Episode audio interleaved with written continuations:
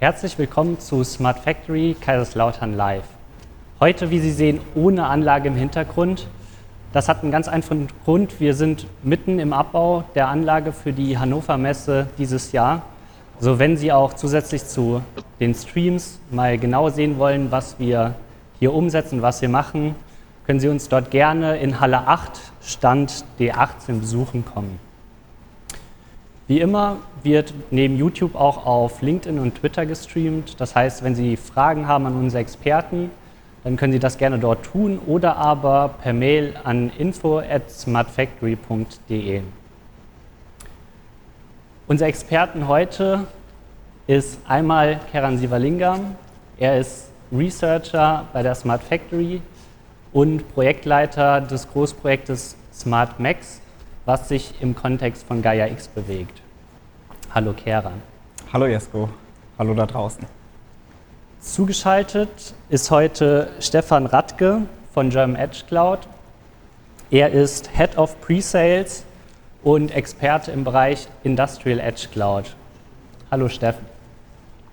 Hallo Jesko, hallo Martin, hallo Keran. Hallo. Grüß euch. Hallo. Und wie immer Professor Dr. Ruskowski. Er ist Forschungsbereichsleiter am DFKI, Vorstandsvorsitzender der Smart Factory Kaiserslautern und Lehrstuhlinhaber eines Lehrstuhls an der Universität Kaiserslautern. Jo, hallo zusammen. Martin. Wir steigen auch direkt ins Thema ein, und zwar Datenplattformen, Martin. Warum sind Datenplattformen so wichtig und wie betten sie sich auch in die Vision von Production Level 4 ein? Ja, Datenplattformen haben in den letzten Jahren ja in allen Bereichen äh, Fuß gefasst. Ähm, insbesondere im Consumer-Bereich, aber auch im Office-Bereich ist es extrem äh, verbreitet, inzwischen seine Daten in der Cloud zu haben, wie man das eigentlich nennt, was nichts anderes als, als eine Datenplattform. Äh, Netzlaufwerke, die man heute in der Cloud hat, von allen großen Anbietern, ob das Dropbox oder OneDrive oder Apple Drive oder wer auch immer ist. Äh, das sind ja im Prinzip solche Datendrehscheiben, Datenplattformen, von denen dann die Daten wieder auf die einzelnen Geräte verteilt werden. Ähm, und äh, diese, dieses Prinzip, was wir dort gesehen haben, ähm, das müssen wir künftig auch in die Automatisierung übertragen und in die Produktion übertragen. Und die Vision von Production Level 4 ist ja wirklich dieses, diese vierte industrielle Revolution, von der wir immer sprechen, die Industrie 4.0 eigentlich meint, die ja in den letzten Jahren leider so ein bisschen verwässert ist, weil alle versucht haben, mit kleinen Schritten halt irgendwie technisch darum zu kommen. Ähm, sondern nein, es geht darum, alles zu drehen, alles zu ändern. Und das heißt in der Automatisierungstechnik weg von diesen hart verdrahteten SPS-Systemen, wo quasi Elektrokonstruktionen dieser einzelnen Geräte miteinander vernetzt, hin zu Prinzipien der IT. Und da können wir uns halt von diesen Datenplattformen, die wir da haben, also diese Webplattformen, gerade diese Netzlaufwerke und was daraus folgt, äh, ganz, ganz viel abgucken. Äh, wir kapseln also sozusagen die Funktionalität der SPS sehr, sehr klein und gehen ganz, ganz früh auf die IT-Ebene, auf die Diensteebene und können dann ganz, ganz flexibel Maschinen zusammenschalten. Und unsere Vision ist ja diese einer Shared Production, also einer verteilten Produktion, wo Produktionsmaschinen zusammenarbeiten können, auch wenn sie nicht physisch zusammenstehen. Äh, bei verschiedenen Fabriken, verschiedenen Hallen, sogar in verschiedenen Kontinenten. Und das soll halt so vernetzt sein, als wenn es eine Linie wäre. Und dazu muss ich den Datenaustausch im Hintergrund gewährleisten und dazu brauche ich solche Datenplattformen. Das ist einfach der entscheidende Punkt dabei. Ich hatte ja schon in der Vorstellung kurz erwähnt, Keran, du bist ja im Kontext von Gaia X unterwegs. Wie bettet sich hier dieses Thema Gaia X ein und wie kann man das auch in Verbindung bringen mit der Ausführung gerade von Martin? Genau, auch gerade die Ausführung von Martin hat ja eben gezeigt, dass wir für den Austausch von Daten, damit Maschinen vernetzt zusammenarbeiten können, im Hintergrund eine Plattform brauchen, die diese ganze Organisation und diese ganze Übertragung der Daten vornimmt. Und ein großes Problem, das wir hier in Europa oder gerade auch von Deutschland haben, ist das Vertrauen in solchen Systemen. Das sind meine Daten überhaupt sicher, wenn ich die jetzt weitergebe oder wenn ich sie jetzt verteile? Habe ich die Hoheit über meine Daten? Wer fängt denn etwas mit meinen Daten an? Und genau hier setzt eigentlich Gaia X an. Gaia X ist eine europäische Initiative, die auf europäischen Werten basiert, gerade wie Datensouveränität, Datensicherheit, Datenhoheit. Und Gaia X versucht, ein Ökosystem aufzubauen, in dem einheitlich und sicher Daten ausgetauscht werden können, sodass wir auch sicher die Maschinendaten miteinander austauschen können über vereinheitliche Schnittstellen, über Standards, wo wir auch sicher sein können, wer oder was mit meinen Daten etwas macht und auch wie lang mit den Daten umgegangen werden darf. Das versucht alles Gaia X zu lösen. Und wenn wir jetzt auf das Projekt Smart Max gucken, was genau wird in Smart Max entwickelt und ähm, auch im Blick auf die Umsetzung, wo sind denn die Lücken, die auch bearbeitet werden müssen, bis, bevor die Konzepte auch umgesetzt werden können? Genau, das ganze Konstrukt Gaia X wurde ja 2019 vom damaligen Wirtschaftsminister ins Leben gerufen. Das war erstmal ein abstraktes Konstrukt oder ein, abstrakter, ja, ein abstraktes Konstrukt. Und dazu braucht es natürlich auch Beispiele aus der Industrie, wie so etwas funktionieren kann. Und da kommen wir, die Smart Factory Kaiserslautern und auch das Projekt Smart Max ins Spiel. Hier haben wir, wir wollen zeigen, wie wir Gaia X in der Industrie wertschaffend nutzen können. Also genau das, was wir, also wie kann die Produktion von morgen mit Hilfe von Gaia X revolutioniert werden. Wie funktioniert dieser Datenaustausch unter den Maschinen? Wie funktioniert der eigentlich? Technisch gesehen, das hört sich erstmal sehr einfach an, Datenaustausch, aber technisch gesehen ist das schon eine sehr, sehr große Herausforderung. Und SmartMax versucht durch Hilfe oder mit Hilfe von Gaia X eine Shared Production aufzubauen. Und wir haben hier vor Ort vier verschiedene Produktionsinseln, die quasi für jeweils ein Unternehmen stehen und die untereinander Daten austauschen mit den Werten und den Regelsystemen von Gaia X. Das heißt, es ist fast schon ein bisschen mehr als nur eine digitale Datenplattform, schon fast ein digitales Ökosystem. Ähm, Steffen, was bedeutet das für die Zukunft, gerade wenn wir jetzt an äh, Cloud-Applikationen und IoT denken?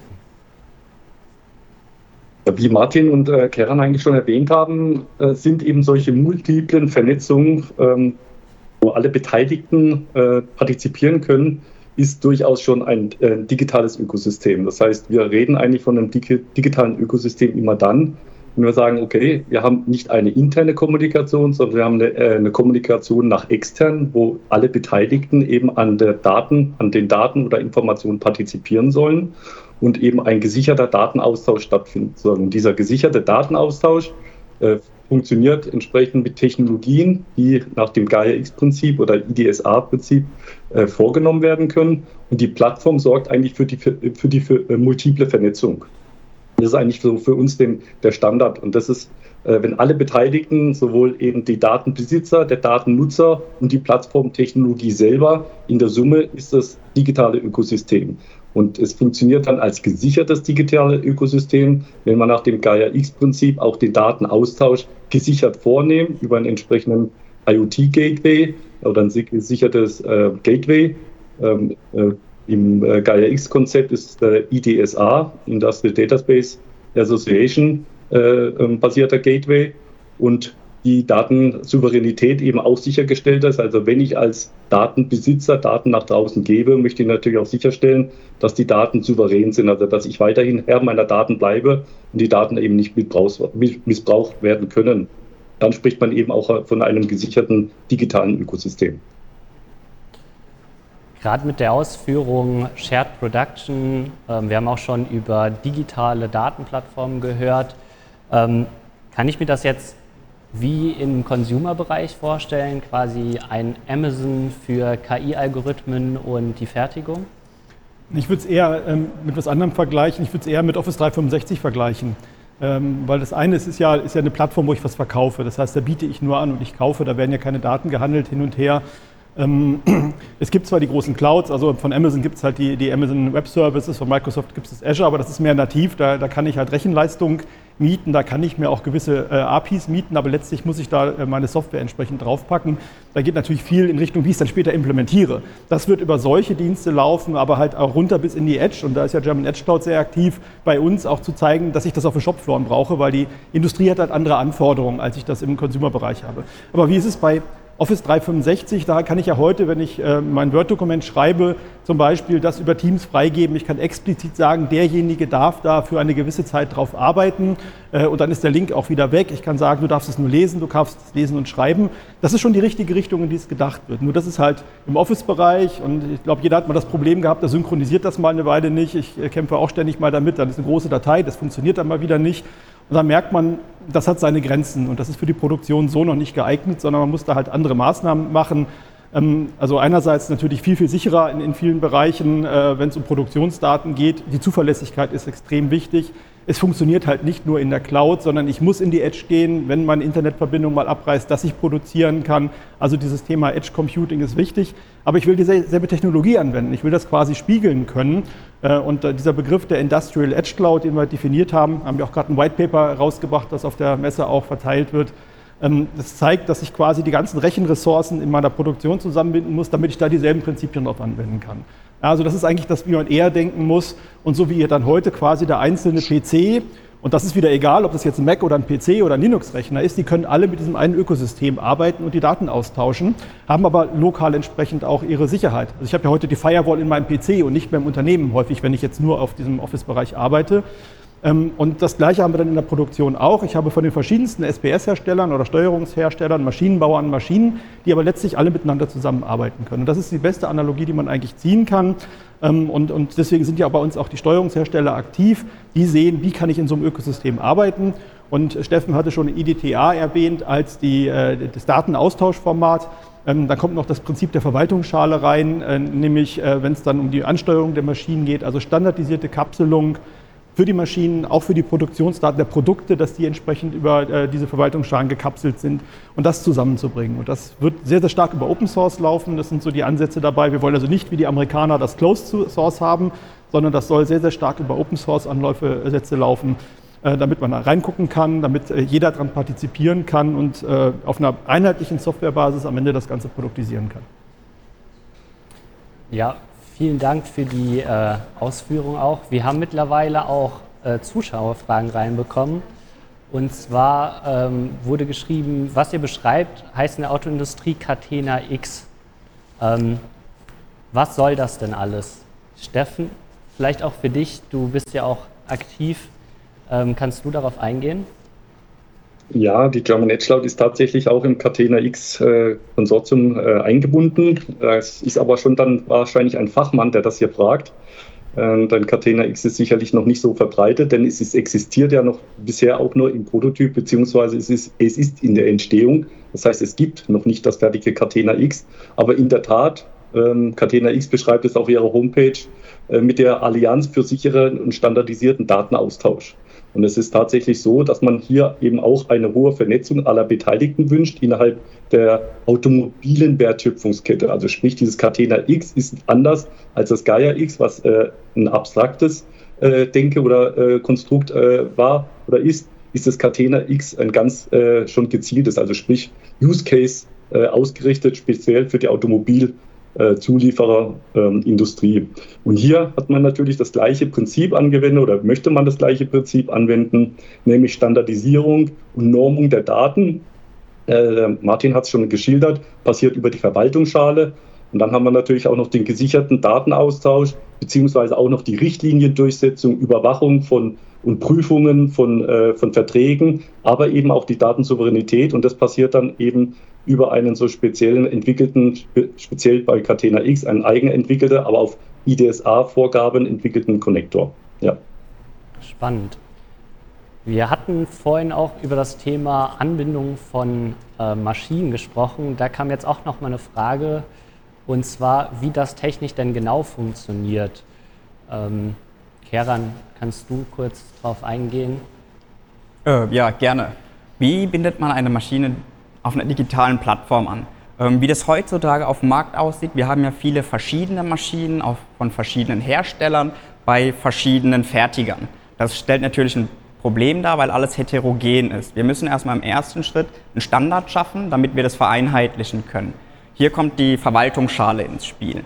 Und wenn wir nochmal zurück auf die Maschine kommen, es ist nicht mehr wichtig, welche Maschine was kann. Wir müssten hier in die serviceorientierte Denke kommen. Das heißt, ich sage nicht mehr, dass ich eine, einen Prozess auf einer Maschine X haben möchte, sondern ich sage, ich möchte ein Loch gebohrt haben. Ob dieses Loch dann durch eine CNC-Fräsmaschine entsteht oder durch einen Bohrer, ist für mich als Kunde oder als Service-Nutzer völlig irrelevant. Hauptsache, ich kriege das in einer bestimmten Qualität, in einer bestimmten Güte und genau dahin müssen wir. Und um das zu abstrahieren, haben wir jetzt die skillbasierte Produktion. Das ist also, also die Produkt, dass wir nur noch Maschinenfähigkeiten haben, die bieten wir dann serviceorientiert über die Verwaltungsschale standardisiert nach außen an.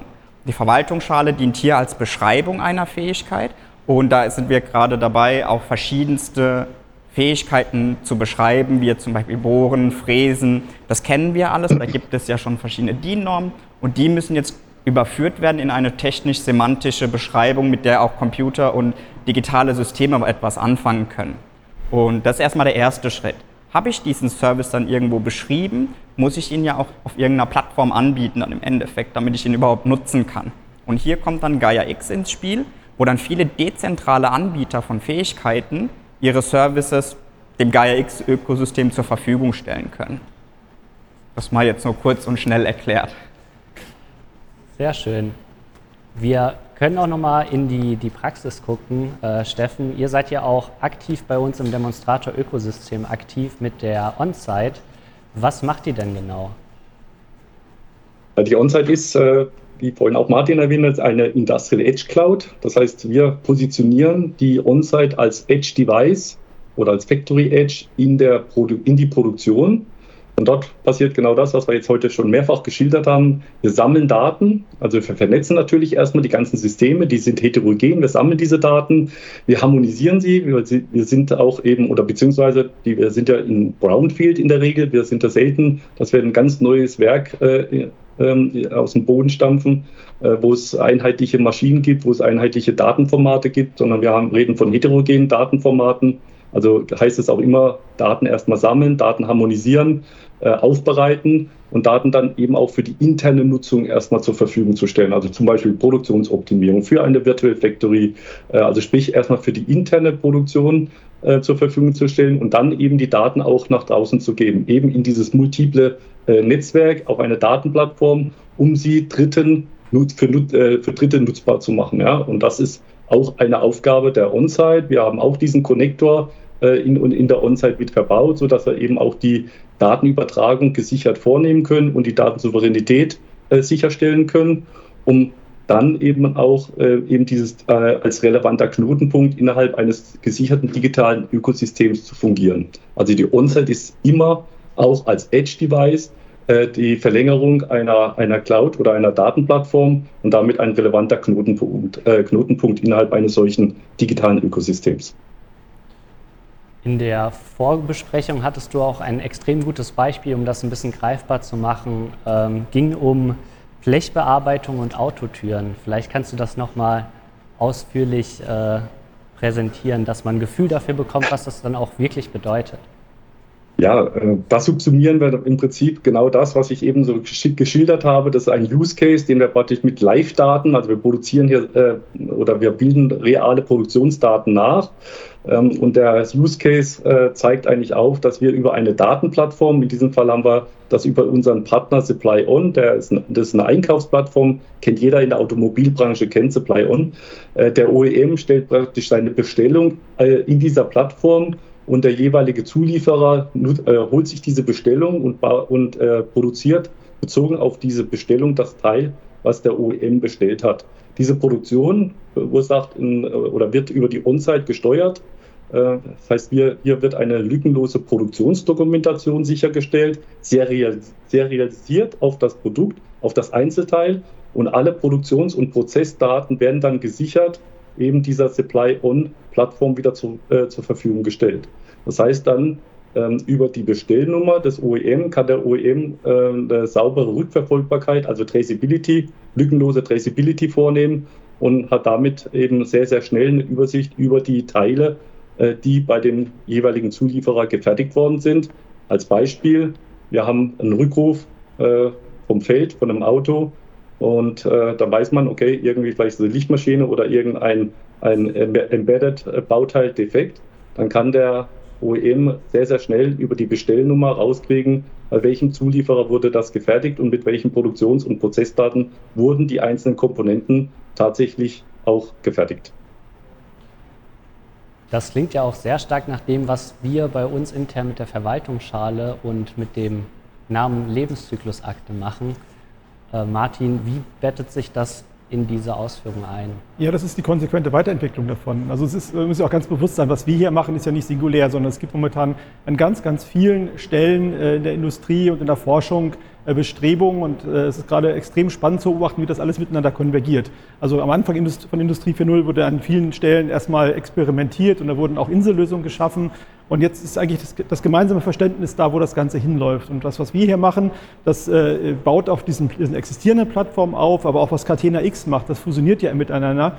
Und wir reden ja auch sehr, sehr eng über die Gremien miteinander und stimmen uns da ab. Und was wir machen, fließt dort ein und was dort gemacht wird, fließt bei uns wieder ein, sodass wir die Technologie insgesamt voranbringen.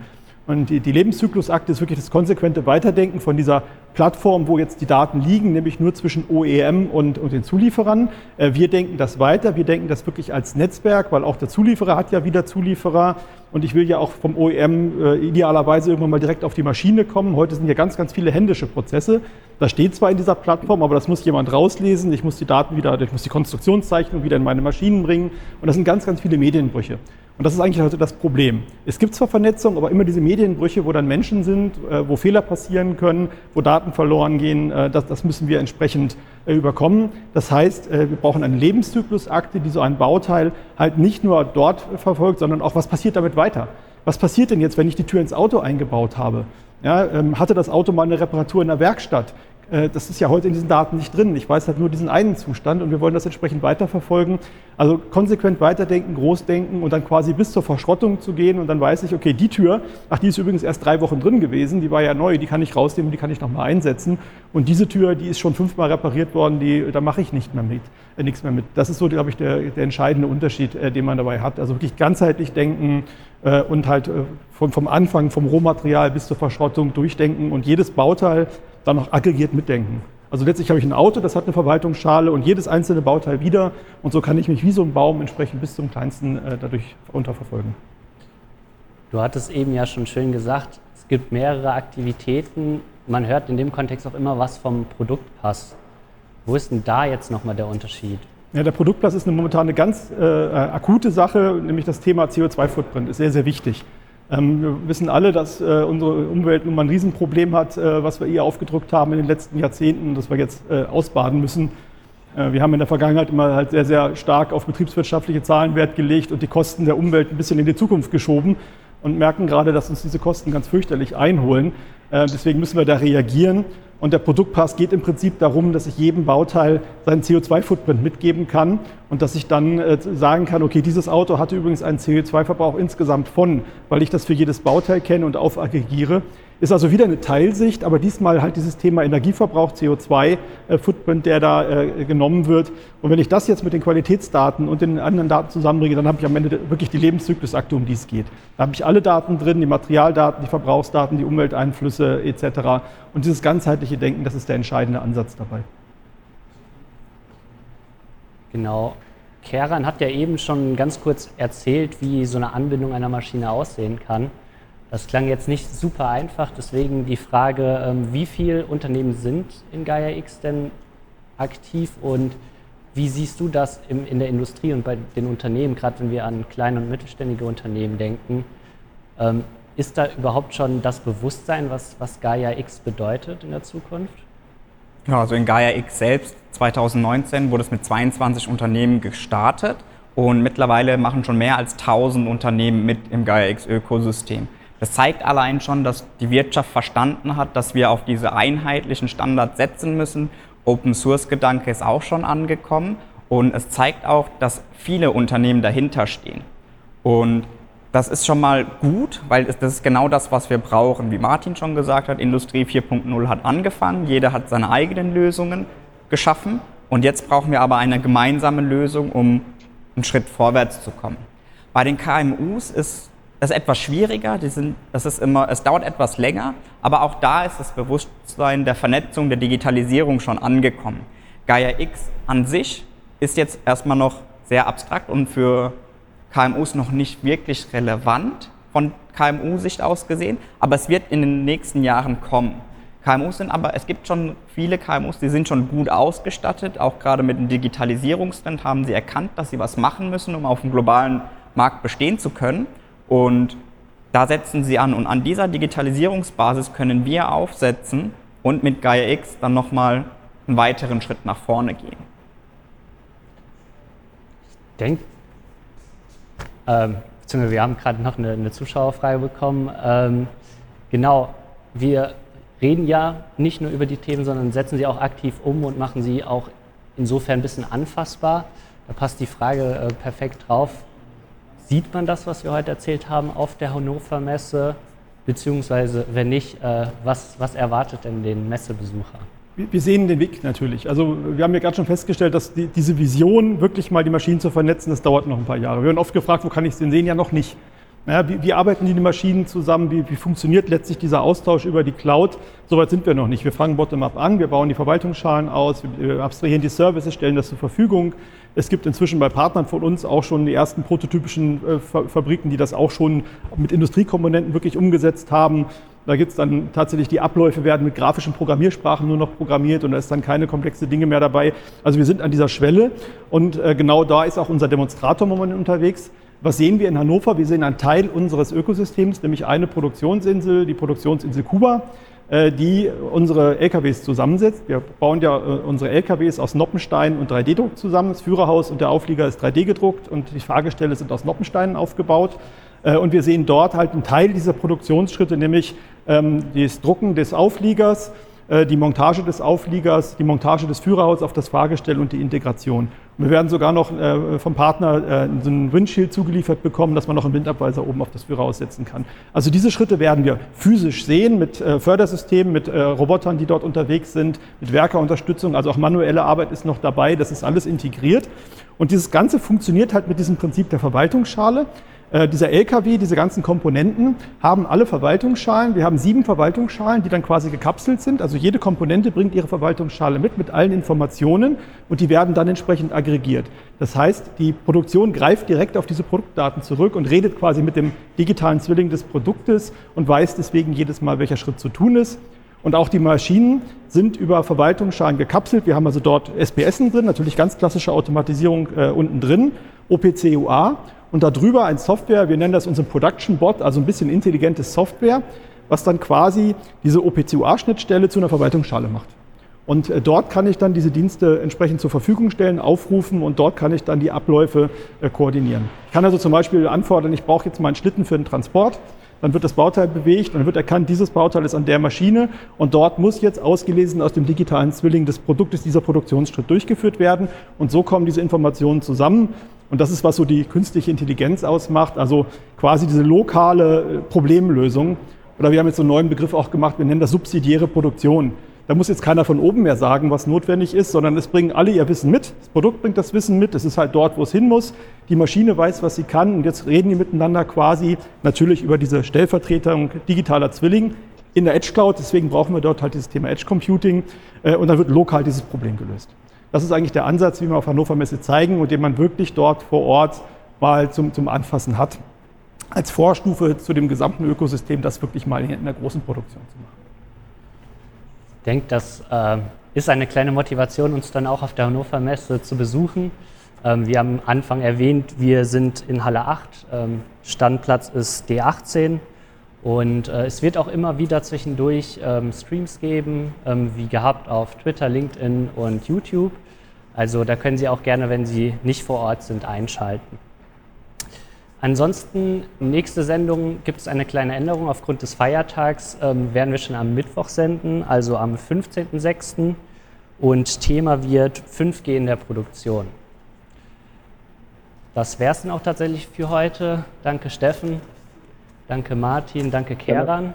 Ja, vielen Und Dank. Vielen Dank. Wir würden uns natürlich freuen, Sie auf der Hannover Messe begrüßen zu können. See you in Hannover. Dankeschön. Ciao, ciao. Bis bald. Ciao.